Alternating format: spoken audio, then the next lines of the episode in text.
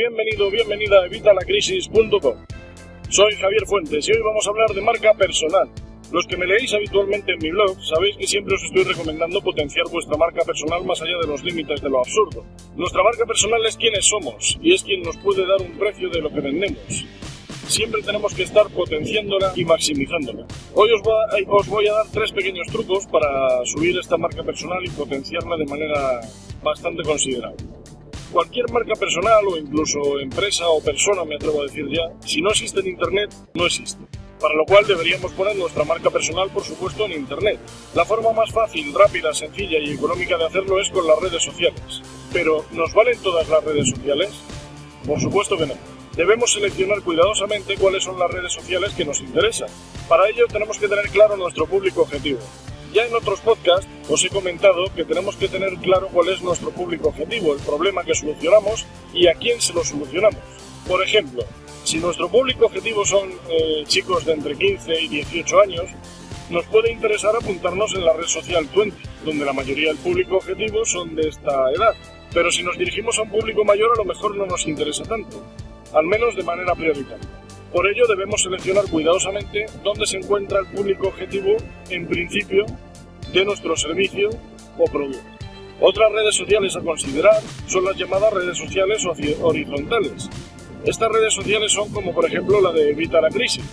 Si entráis en evitalacrisis.com, pincháis en tribu, veréis que ahí tenemos una comunidad o tribu en la que estamos todos los que nos interesa ganar dinero en Internet de alguna forma. Este tipo de redes sociales son similares. Igual que la mía es de ganar dinero por internet, hay otras que son de cata de vinos, esquí, hoteles, motos, etc. Sea cual sea nuestro sector, solo debemos buscar si existe alguna red dedicada a él. Recordad que aunque esta red social sea mucho menor que las redes sociales generalistas, a lo mejor tienen una décima parte del público que tienen una red social generalista como puede ser Facebook o Twitter o Google Plus, esta décima parte está perfectamente interesada en el tema que vamos a tratar, por lo cual es más fácil que consigamos un cliente en esta pequeña red que en la grande. Por supuesto, también recomiendo darse de alta en las redes principales. En este caso las vamos a reducir a tres. Facebook, Twitter y Google ⁇ Podríamos incluir también LinkedIn, pero ya hablaremos de LinkedIn más adelante, por lo cual vamos a centrarnos en las tres primeras. Recordad también antes de crearos vuestro perfil, que tiene que ser un perfil de empresa, no vale un perfil personal. Y esto es por varios motivos. Primero, por normativa interna de las distintas redes sociales. El perfil personal no se puede dedicar a servicios de marca personal o de empresa. Por lo cual, si nos detectaran que estamos utilizando un perfil personal para este fin, seguramente nos eliminarían el perfil con lo que perderíamos el trabajo y los amigos que tuvieran. Otro de los motivos es que un perfil personal, por ejemplo en Facebook, no permite más de 5.000 amigos. A día de hoy quizá 5.000 te parezca mucho, pero ¿no quieres conseguir más? Por todos estos motivos, recuerda crearte un perfil personal.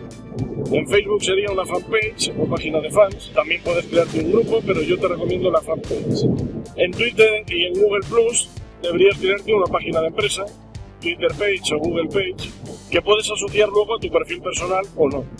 Una vez tengas creadas los perfiles en las distintas redes sociales, te recomiendo que mires a qué vas a dedicar cada uno. Por ejemplo, aunque no hay ninguna norma escrita, la mayoría del mundo utiliza Facebook para distintas promociones, sorteos. Twitter se suele utilizar como canal de atención al cliente, para informaciones rápidas.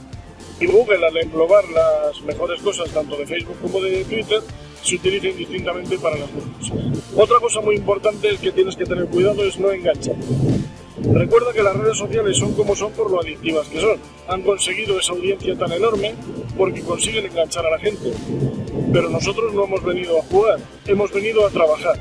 Así que te recomiendo que te pongas unas horas al día en las que vayas a dedicarte a las redes sociales y una vez finalizado este tiempo, cierres, cierres, cierres todas las redes sociales y te dediques a otra cosa sigue avanzando en tu trabajo. Recuerda que si nos ponemos a pasar todo el día en las redes sociales, al final no trabajaremos, que es por lo que estamos. Una vez tengamos nuestros perfiles en las redes sociales, la siguiente forma más fácil y rápida de estar en Internet es mediante una página web o un blog. En este caso nos vamos a dedicar al blog. Hoy en día tener un blog también es fácil, rápido y por supuesto gratuito. Aunque siempre podremos mejorarlo eh, eligiendo opciones de pago, como bien puede ser un hosting de pago o un dominio de pago. Por ejemplo, encajedebolillos.com o si queremos poner nuestro nombre personal, haciendopúas.com. Si queréis informaros sobre estos medios de pago, os recomiendo que visitéis nuestra web hermana, creatupropiaweb.net, donde encontraréis información al respecto. De momento vamos a centrarnos en conseguirlo de manera gratuita. Hay dos proveedores de blogs hoy en día que son los principales, como son Blogger y WordPress. Yo recomiendo siempre WordPress, porque pese a que Blogger sea de Google, WordPress está mejor desarrollado en mi opinión, tiene una comunidad más amplia, de forma que si al final nos pasamos a un hosting de pago, vamos a poder hacer con nuestro blog lo que queramos prácticamente con la cantidad de plugins disponibles. Como yo os he recomendado WordPress, y soy yo el que está hablando, nos dirigimos a wordpress.com. En wordpress.com solo nos van a pedir una dirección de email y una contraseña. Y por supuesto, un nombre o dirección donde va a estar ubicado nuestro blog. En este caso, y al ser gratuito, la dirección va a ser del tipo lo que nosotros queramos .wordpress.com.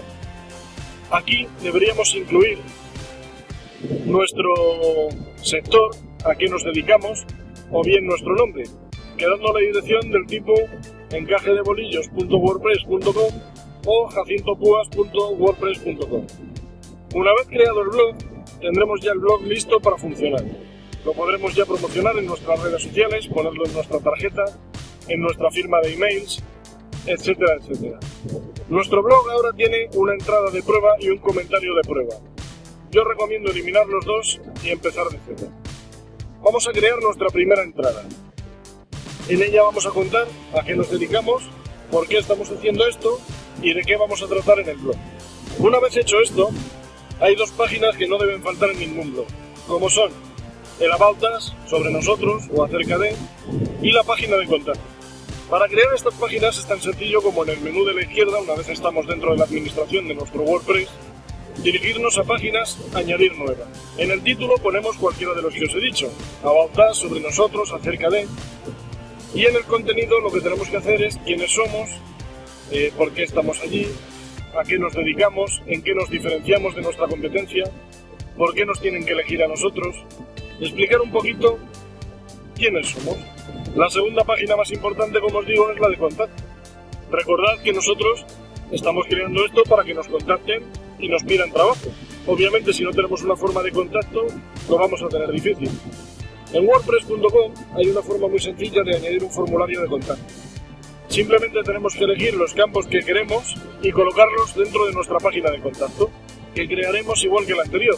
Dentro de páginas, añadir nueva y ahí añadir formulario de contacto. Una vez tengamos creadas estas dos páginas y nuestra primera entrada en el blog, ya solo deberíamos ir actualizando pues con nuestros proyectos, los trabajos que hemos realizado, opiniones de nuestros clientes, etcétera, etcétera, etcétera. Por último, la tercera forma que os voy a dar para potenciar vuestra marca personal es crear un ebook.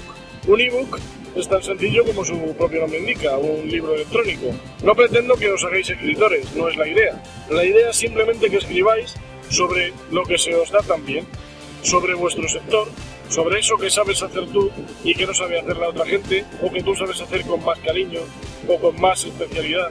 Este ebook no tiene por qué tener 200 páginas, puede tener 30, 15, 50, 150, las que quieras. Simplemente necesitas un Word y ponerte a escribir.